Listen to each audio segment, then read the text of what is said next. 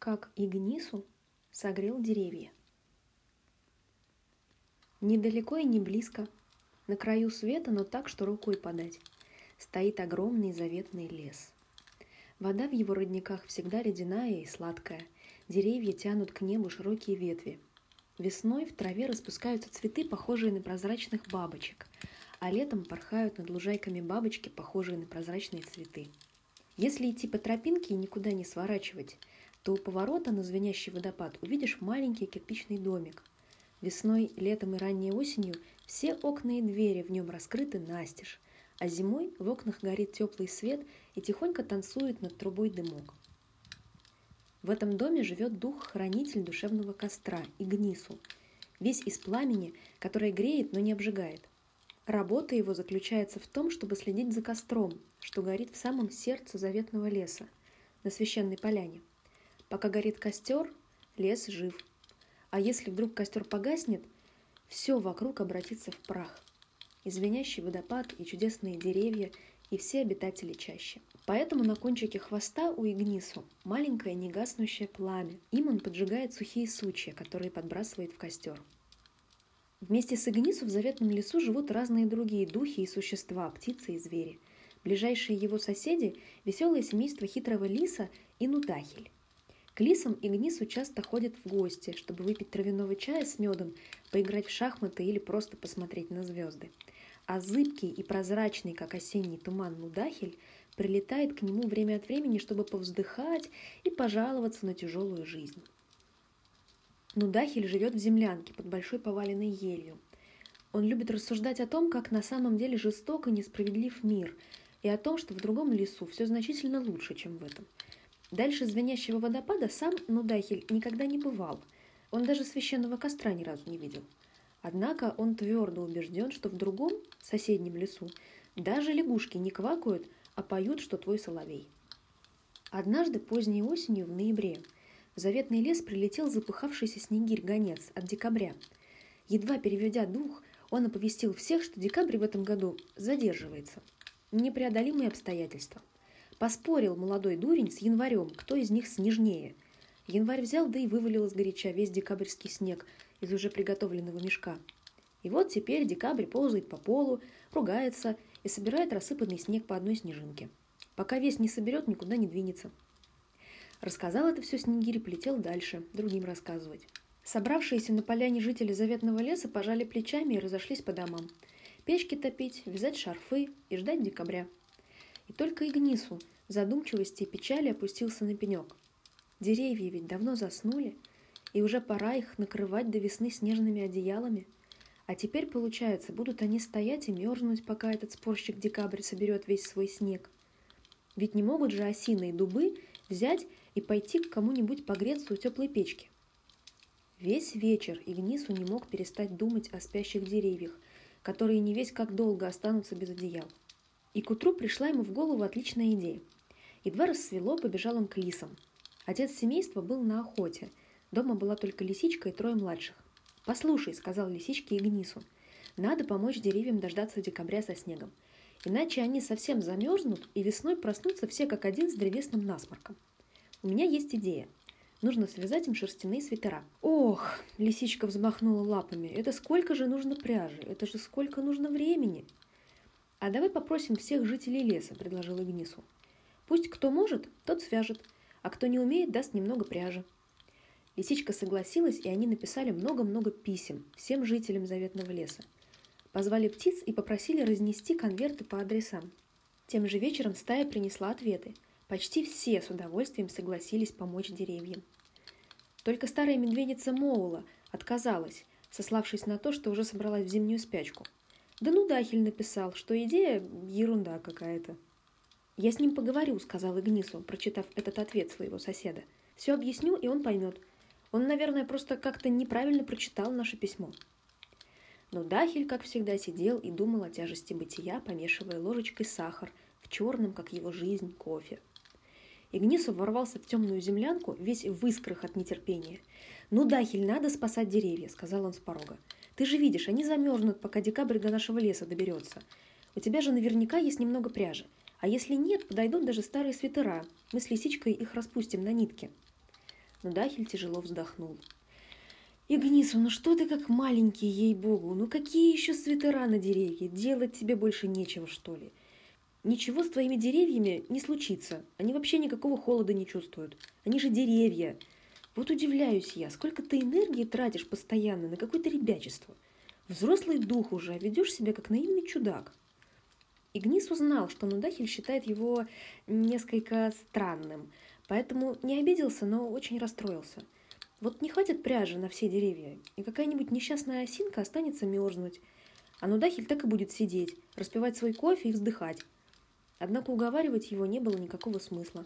На то он и Нудахель. Поэтому Игнису махнул рукой и побежал обратно к лисичке.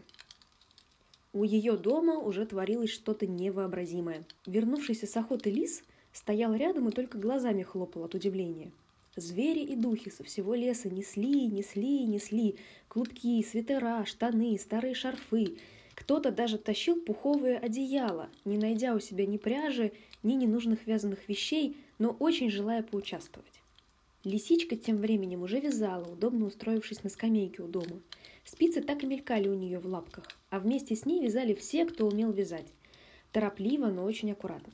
Гора уютных, теплых свитеров росла с каждым часом. Все они были разных размеров и на пуговицах, чтобы удобнее было застегивать на стволах. Через неделю свитеров было столько, что пришлось определить под них целую комнату лисичкиного дома. Самый младший лисенок временно перебрался в родительскую спальню. И вот, наконец, можно было начинать одевать деревья. Жители леса разбились на группы. У каждой группы была большая корзина, груженная свитерами, и лестница. Звери и духи разбрелись по лесу и начали работу – Липы, осины, рябины, дубы и клены стояли теперь нарядные. Кто в полосатом свитере, кто в ярко-красном, кто в небесно-синем с ромбами. Игнису взял с собой в помощники двух лисят и саму лисичку, подхватил корзину и тоже отправился в лес. Дело двигалось легко и весело. Со смехом и песнями, рассказывая друг другу истории, Игнису и лисы одели уже несколько старых дубов, как вдруг из-за ветки выглянуло унылое серое лицо Нудахеля – он уже давно подглядывал с завистью и давно уже сожалел, что не принял участие, не поделился старыми свитерами. Но признаться в этом было ниже его достоинства. Игнис он махнул ему рукой и позвал. «Пойдем к нам, Нудахель. У нас еще полно деревьев осталось. Поможешь?»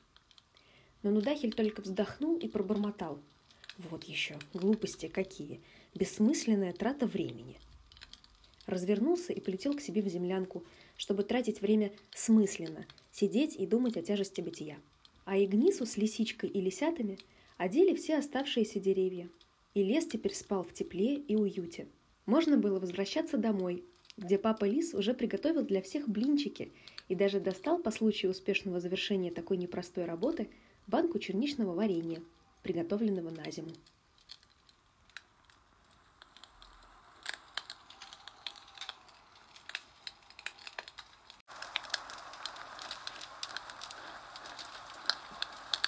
Добро пожаловать к моему первому весеннему костру. И к первой сказке этой весны. Сказки о том, как Нудахель стал Нудахелем. Серый Нудахель – самый печальный, самый мрачный житель заветного леса. Зверь не зверь, дух не дух. Никто точно не знает, когда Нудахель поселился в своей землянке. Нет в лесу никого, кто появился бы вместе с ним или раньше – и поэтому у всех такое ощущение, словно Нудахель был в лесу всегда, как старый дуб на главной площади, или как священный костер в чаще, тот, что поддерживает дух и любимец заветного леса Игнису. Кстати, Игнису сосед Нудахель, и они хорошие друзья. Уму непостижимо, как два столь разных существа смогли подружиться. Каждую неделю или Нудахель приходит с узелком сушек в теплый и уютный дом хранителя костра – или Игнису, прихватив с собой мешочек травяного чая, идет в Нудахелеву землянку. Сидят, говорят об устройстве добра и зла, о далеких звездах, о происхождении мира. Пожалуй, во всем лесу не найдется больше ни одного жителя, кроме Нудахеля, способного поддержать такие беседы. Хлюсь и Тилья немногословны. Фьюта очень конкретно и не любит абстрактных разговоров. Лисы веселые и шумные – А ворон-лекарь Кхар очень узкий специалист и все время норовит начать длинную лекцию про главные отличия ангины от острого респираторного заболевания. И только Нудахель может долго-долго, подперев рукой большую серую голову, рассуждать о невозможности абсолютного зла или о тщетности всего сущего. Жаль только, что с таким огромным умом Нудахель так огромно печален и одинок.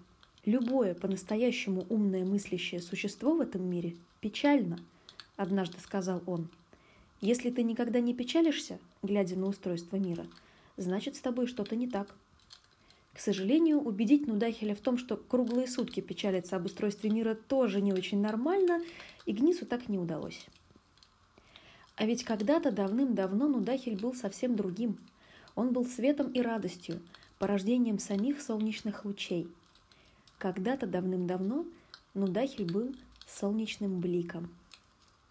Он и множество его братьев и сестер жили в теплом мире золотого света и летнего ветра – носились в догонялки по зеленым листьям, купались в ручьях, рисовали причудливые узоры на белых стенах по утрам, помогали птицам сочинять весенние песни.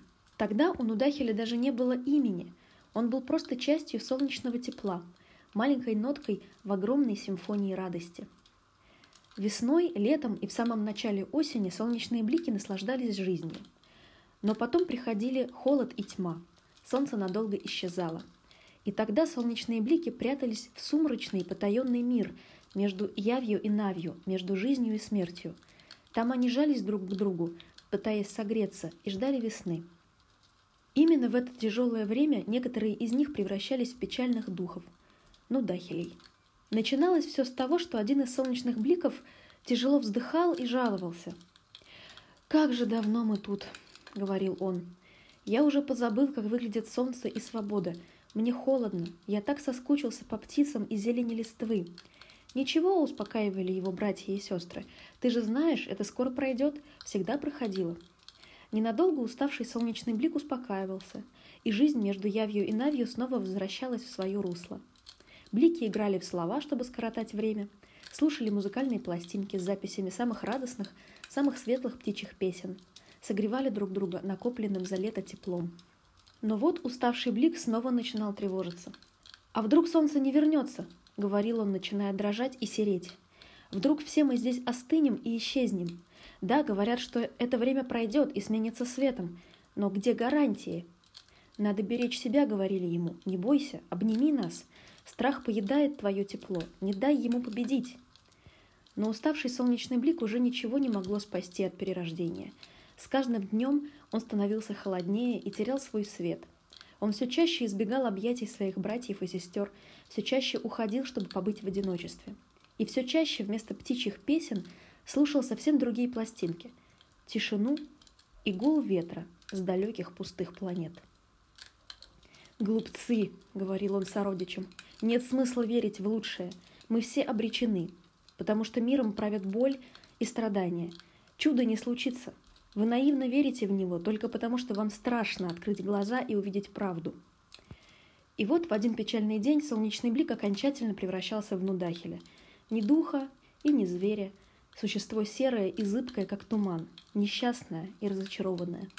Такому существу в мире между явью и навью места не было, и оно уходило в темноту уже почти отбушевавшей зимы, чтобы никогда больше не вернуться. Так и наш Нудахель из заветного леса когда-то собрал вещи и покинул своих солнечных братьев и сестер, чтобы жить в одиночестве и размышлять о боли и страданиях. Но каждую весну он приходит на берег проснувшегося ручья и долго-долго глядит на пляшущие по воде солнечные искры. Если бы не Игнису, Нудахель бы стал совсем черным и однажды растворился бы в ночи. Такова уж судьба всех Нудахелей. Но дружба с хранителем костра спасла его и сделала чуть менее печальным. Он начал читать книги, наблюдать за звездами и планетами, обучился философии и высшей математике. И пусть природа его осталась той же, а характер уже никогда не изменится, однако что-то от солнечного блика вернулось в его странную душу. И рядом с Нудахелем бывает очень тепло. Словно поздней осенью, перед самым Самайном, выходит ласковое солнце и обнимает на прощание, прежде чем исчезнуть до весны.